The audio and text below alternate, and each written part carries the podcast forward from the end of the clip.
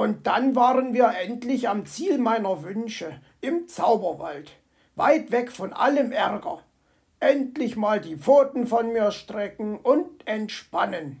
So dachte ich bei mir, doch es kam anders.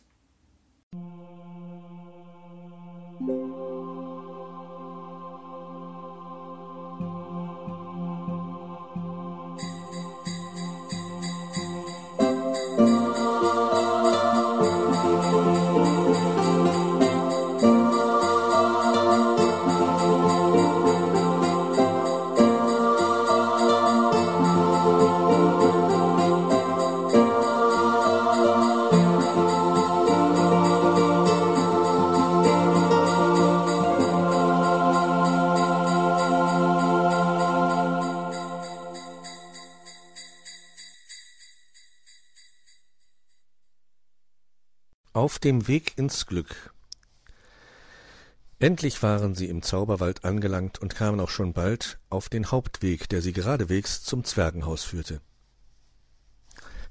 So, gleich haben wir's geschafft, sagte Herr Fuchs und klopfte seinem Neffen aufmunternd auf die Schulter. Oh ja, ich kann Pus Haus schon sehen, erwiderte dieser begeistert und machte immer längere Schritte. Herr Fuchs pfiff froh gelaunt ein Winterlied, und als sie am Gartentor angelangt waren, schnallte er seine Skier ab, und Weißohr tat es ihm gleich. Dann stapften sie durch den Garten und klopften an Pus Tür. Als der Wichtel ihnen öffnete, riß er vor Staunen den Mund weit auf.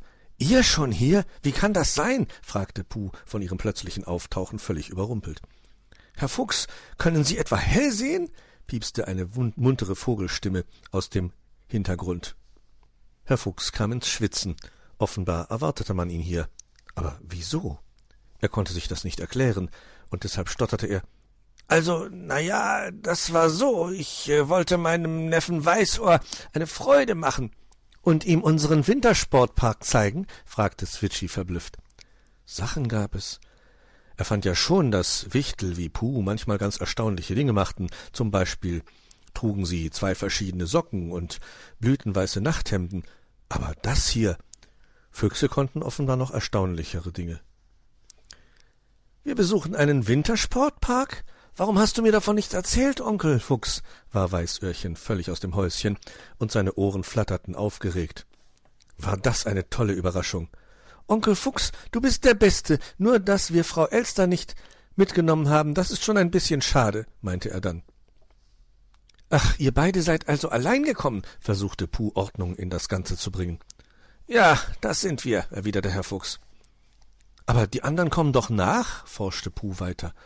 Och, die wissen doch gar nicht, dass wir hier sind, antwortete der Fuchs. Aber, Onkel Fuchs, ich denke, Frau Elster hat keine Zeit mitzukommen, weil sie unbedingt Schnee schippen will, meinte Weißohr. Ja, so ist es auch, mein Junge, bestätigte er. Aber gerade hast du doch gesagt, dass sie gar nicht weiß, dass wir hier sind, bohrte Weißohr nach. Ach, du dicker Eiszapfen, da hast du etwas missverstanden, knurrte Herr Fuchs. Ich sagte, die anderen wissen es nicht. Frau Elster ist nicht die anderen. Sie wollte nicht mit, weil sie ganz wild aufs Schneeschippen ist. Ja, äh, da darf man sie nämlich nicht von abhalten. Ach, dieser Junge, nach wem war er nur geraten? Na ja, macht nichts.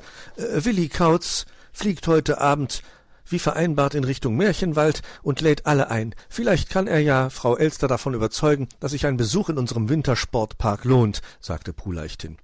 Och, Wintersport, ich glaube, das ist nichts für die anderen. Die sind doch gar nicht durchtrainiert, versuchte Herr Fuchs, das Unheil abzuwenden.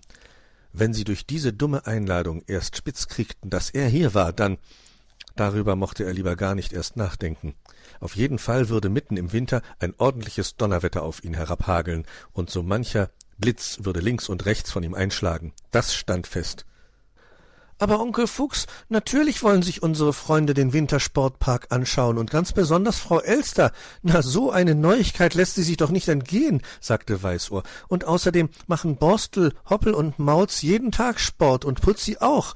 Und Onkel Uhu macht auch täglich seine Übungen. Herr Fuchs warf ihm einen wütenden Blick zu. Mußte der Kleine denn andauernd seine Notlügen zunichte machen? Was glaubte der denn, wie viel Mühe es machte, sich auf die Schnelle ständig neue Ausreden einfallen zu lassen?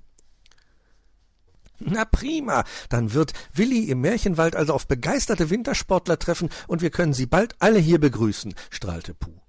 Wie kam es nur, dass dieser Wichtel seinem Neffen mehr glaubte als ihm?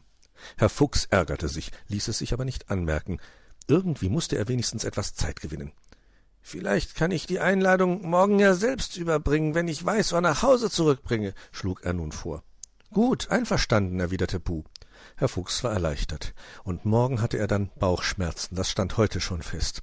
Puh würde seinen Neffen zurückbringen müssen, dann würden die anderen zwar erfahren, wo der Herr Fuchs war, aber sie würden auch erfahren, dass er krank ist und seine Ruhe braucht, und das mindestens für eine Woche, wenn nicht für länger.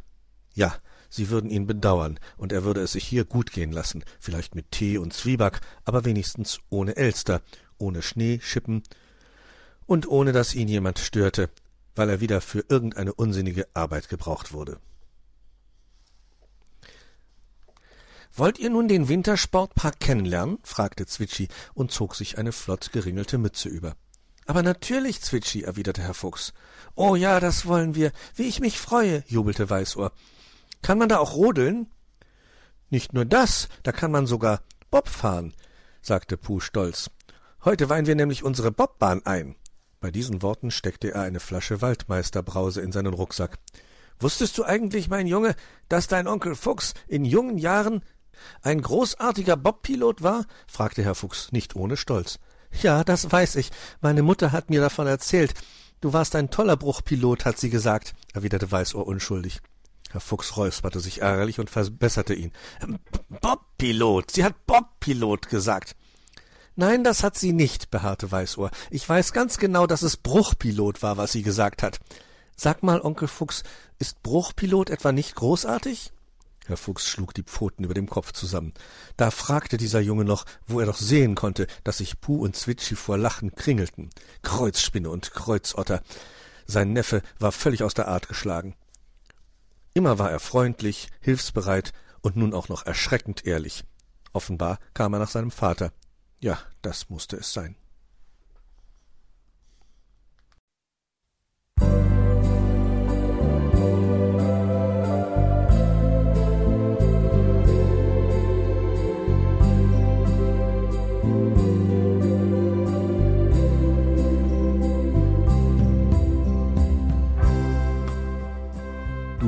Hörtest eine Audioproduktion von Blinzeln Media, zu finden im Internet auf www.blindzellen.org.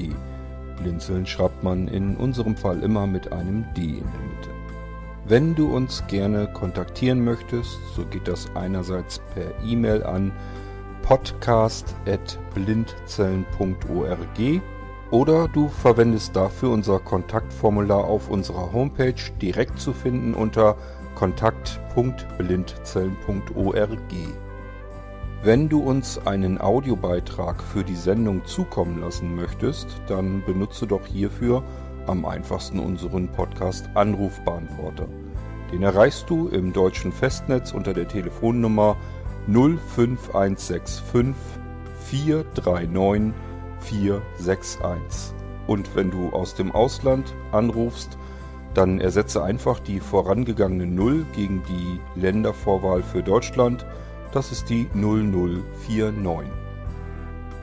Wir freuen uns über Lob, Kritik, eine Rezension oder Bewertung unserer Audioproduktion dort, wo du sie gehört hast.